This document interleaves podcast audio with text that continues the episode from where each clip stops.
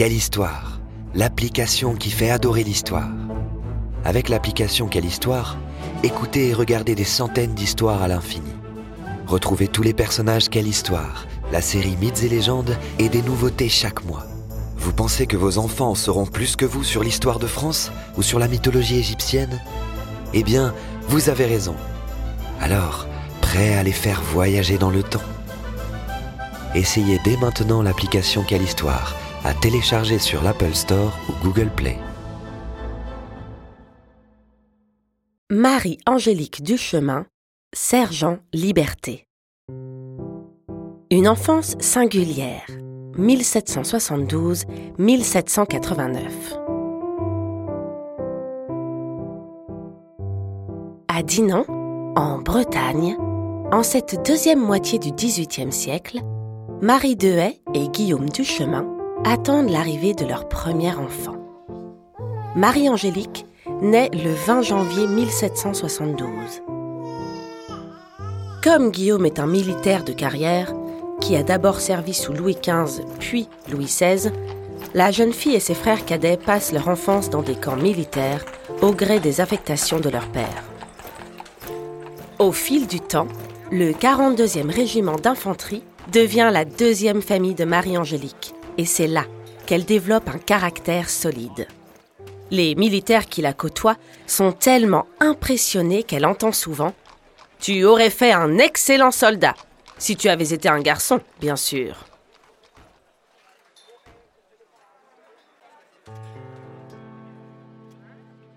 Bonheur et désespoir. 1789-1791. À 17 ans, le 9 juillet 1789, Marie-Angélique se marie avec le caporal André Brulon. De 10 ans son aîné, c'est un beau et grand jeune homme dont elle est follement amoureuse. Les deux tourtereaux se rendent-ils compte que le 14 juillet, quelques jours après leur mariage, commence la révolution qui va secouer tout le pays?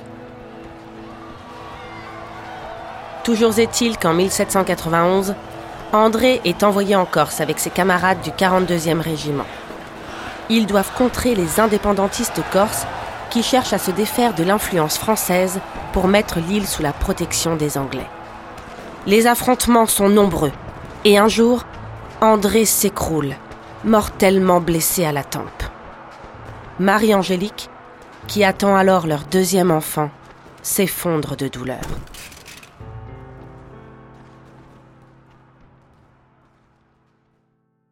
La naissance du sergent Liberté, 1791-1794. La jeune femme est si malheureuse qu'une rumeur circule dans les rangs du régiment. Elle serait en train de devenir folle. Alors, lorsque deux jours après le décès d'André, Marie-Angélique se présente à l'appel du matin, revêtue de l'uniforme de son mari, le capitaine, pris de pitié, la laisse faire. Elle se redresse et lui lance. Capitaine, je remplacerai mon mari. À dater de ce jour, ne voyez plus en moi que le soldat brûlant. Tous les camarades pensent que ça lui passera. D'autant plus que Marie-Angélique est enceinte. Pour lui éviter la fatigue et lui permettre de s'occuper de sa première fille, elle est nommée caporal Fourier, chargée de l'intendance.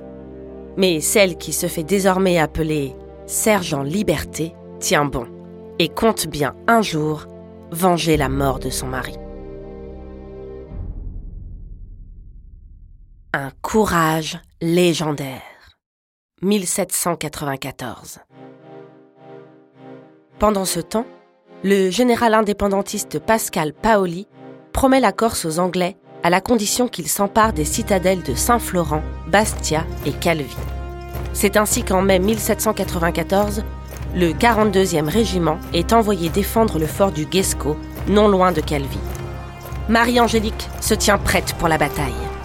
Placée à la tête de la défense du fort, elle est à la manœuvre pour repousser l'assaut des Anglais qui chargent le 24 mai. Les combats à l'arme blanche sont violents et Marie-Angélique reçoit un coup de sabre au bras gauche, puis au bras droit. Malgré ses blessures, elle ne désarme pas et son courage fait l'admiration de ses camarades. Mais bientôt, un autre problème survient. il n'y a plus de munitions.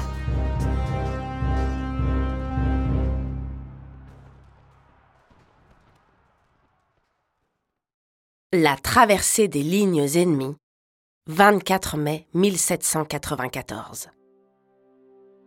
Marie-Angélique doit absolument trouver une solution.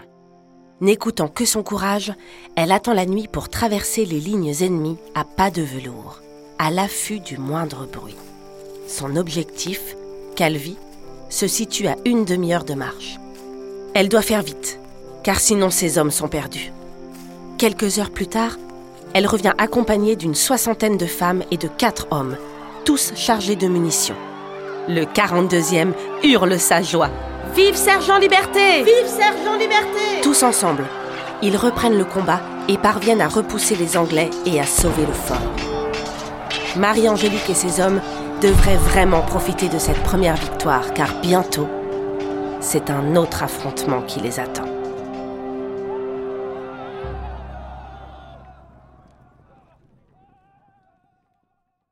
Le siège de Calvi, juin-août 1794. En effet, il s'agit maintenant pour le 42e régiment de défendre l'immense citadelle médiévale de Calvi. Encerclée par les Anglais dès le 17 juin 1794, Marie-Angélique et ses hommes se préparent pour un long siège. Toujours aussi tenace, elle manie son canon en direction des lignes. La partie semble gagnée, d'autant plus que les Anglais sont fragilisés par une épidémie de paludisme, une maladie qui donne beaucoup de fièvre. Mais soudain, la situation se retourne et Marie-Angélique est grièvement blessée par un éclat d'obus qui lacère sa jambe gauche. La fin du combat sonne pour la jeune femme et, comme un signe du destin, la ville de Calvi tombe finalement aux mains de l'ennemi.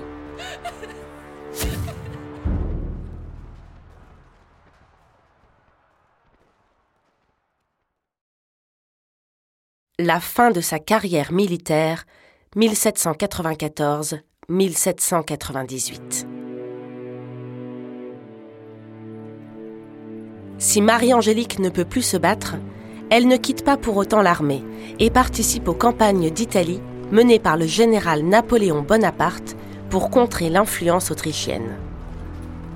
Ce sont de grandes victoires pour celui qui deviendra bientôt premier consul, puis empereur. Mais pour Marie-Angélique, c'est loin d'être aussi joyeux, car parmi les nombreuses victimes figurent deux de ses frères. La guerre ne cessera donc de me prendre ce que j'aime, se lamente-t-elle. Au chagrin causé par la perte d'être cher s'ajoute la douleur physique, car Marie-Angélique souffre terriblement de ses anciennes blessures. Malgré sa force et sa résistance, le 14 décembre 1798, elle est contrainte d'abandonner et demande à être admise aux Invalides.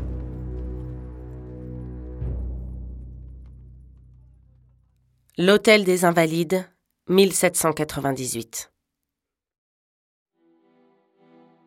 Ce n'est pourtant pas une mince affaire, car l'Hôtel des Invalides, cet hôpital militaire que Louis XIV a fait construire pour accueillir les blessés de guerre dans des conditions décentes, est réservé aux hommes. Qu'à cela ne tienne, à 26 ans, Marie-Angélique est la première femme à y être admise. Quelques mois plus tard, elle est réformée et reçoit une solde, une sorte de salaire pour les militaires. Cela veut dire que son statut de soldat est officiellement reconnu. Mais que va-t-elle pouvoir faire maintenant? Elle est si jeune encore. Marie-Angélique est bientôt affectée comme sous-officier au magasin d'habillement et s'efforce de tenir son rôle le mieux possible.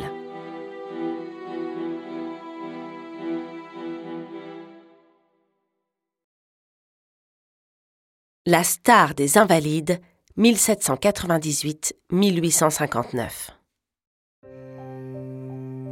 Les années passent et Marie-Angélique devient l'une des personnalités incontournables des Invalides. Toujours revêtue de son uniforme, comme le veut le règlement de l'hôpital, elle détonne au milieu de tous ces hommes.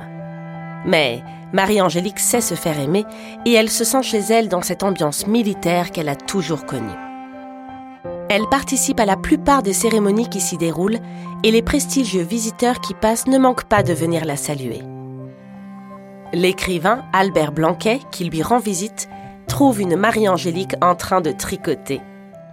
Mais, fidèle à son caractère entier et inflexible, elle refuse de rencontrer Napoléon qu'elle rend responsable de la mort de son mari.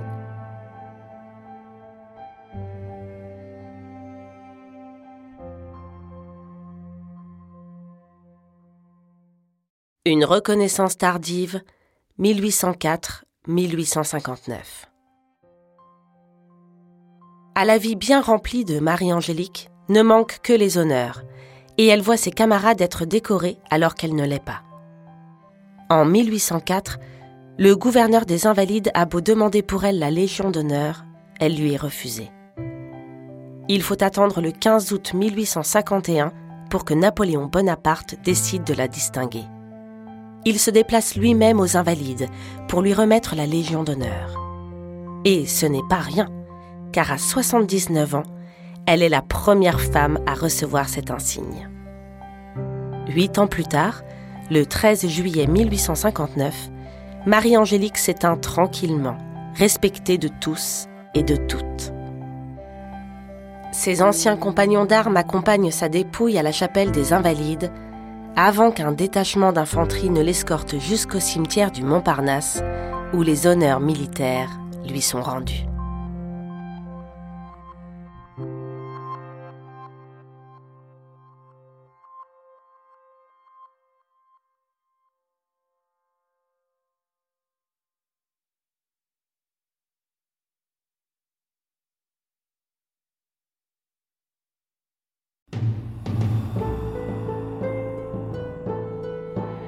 Ce podcast a été produit par Unique Héritage Média.